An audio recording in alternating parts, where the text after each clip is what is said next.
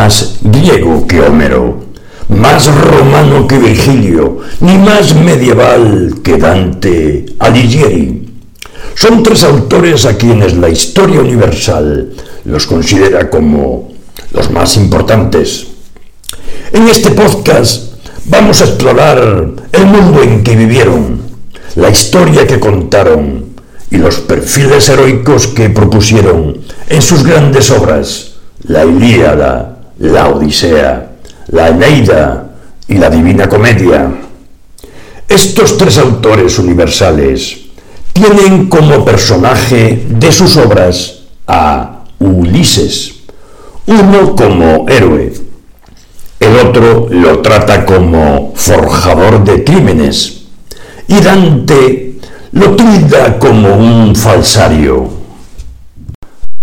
Entre las sombras que salen al encuentro de Dante y Virgilio, en su travesía por las regiones más profundas del infierno, adquiere relieve especial el célebre Ulises, quien, envuelto en una columna trémula de fuego, purga eternamente sus pecados en el círculo reservado a los falsos consejeros. Al encontrarse con los visitantes, el héroe relata las trágicas circunstancias de su último viaje en el que, navegando más allá de las columnas de Hércules, hacia los confines occidentales del mundo conocido, pereció con toda su tripulación al cerrarse el mar sobre todos ellos. Si las famosas artimañas de Ulises para propiciar la victoria griega en la guerra de Troya determinaron su condena en el universo de Dante, el infortunado desenlace de su viaje post-homérico invita a suponer que su muerte podría entenderse como un castigo divino por la arrogancia de una curiosidad sin medida.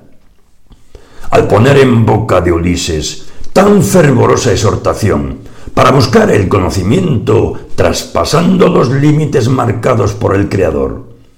y el uso de la metáfora de convertir los remos en alas con el fin de emprender un vuelo temerario, Dante traza una nefasta genealogía moral para sus hazañas, encadenándolas con las de Adán e Ícaro aunque el lugar destacado que ocupa Ulises en la Divina Comedia es testimonio fiel de supervivencia en el imaginario medieval, su caracterización maligna contrasta con la que se desprende de la mayor parte del corpus literario de la Edad Media, donde, retomando una tradición alegórica iniciada en la antigüedad, se le presenta como ejemplo paradigmático de virtud y de sabiduría. Ya en la época clásica griega, autores de diversas escuelas filosóficas, especialmente en el ámbito del estoicismo y el gnosticismo, habían exaltado a Ulises como modelo ascético de perseverancia ante los infortunios de la vida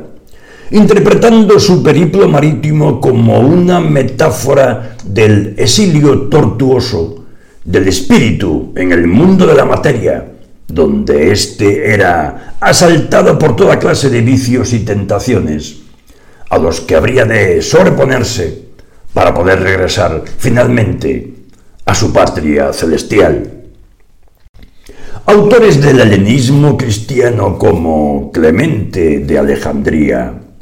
Retomaron estas ideas viendo en la trayectoria seguida por Ulises, desde la oscura tierra de los cimerios, pasando por los peligros de la isla de las sirenas, hasta llegar a su tierra nativa, bañada por el sol, una imagen de la epopeya del cristiano a través de las tinieblas y tribulaciones de este mundo hasta alcanzar la luz eterna del Logos, todo lo ilumina. La potencialidad simbólica de los acontecimientos y personajes de la Odisea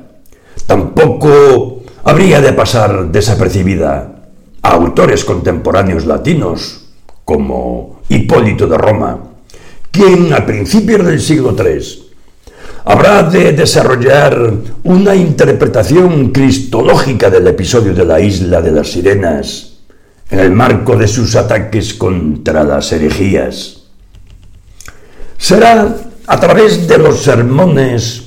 de otras figuras claves de la patrística como San Jerónimo, San Ambrosio, pasando por mitógrafos como Fulgencio, quien traza la etimología del nombre griego de Ulises a Olonsenos para significar Omnium Peregrinus, el eterno peregrino, hasta filósofos de la trascendencia, de Severino Boecchio, quien, en su obra Consolación de la Filosofía, dedica a Ulises dos poemas que serán frecuentemente comentados en siglos posteriores, las vías por las que los personajes de la Odisea pasarán a formar parte integral del imaginario literario y visual del arte románico. Así, en un manuscrito del primer tercio del siglo XII, se glosa e ilustra el poema en el que la alegoría de la filosofía comenta en clave didáctica el relato del encantamiento de Circe, que convirtió a los hombres de Ulises en animales, para explicar que aquellos que abandonan la virtud quedan reducidos al nivel de las bestias. En ese mismo siglo, las peripecias del héroe griego serían susceptibles de ser interpretadas en clave moralizante en una gran variedad de discursos contra todo tipo de desvaríos, o habrían de servir de soporte metafórico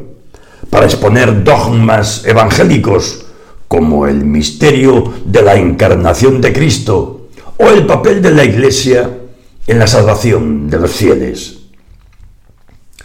Transitando estos caminos sinuosos de la alegoría y la imaginación religiosa,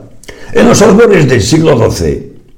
llega a Santiago de Compostela el personaje en cuestión, Ulises, el Omnium Peregrinus. El eterno peregrino aparece en el centro de peregrinación más importante de Occidente, Santiago de Compostela, y llega para quedarse.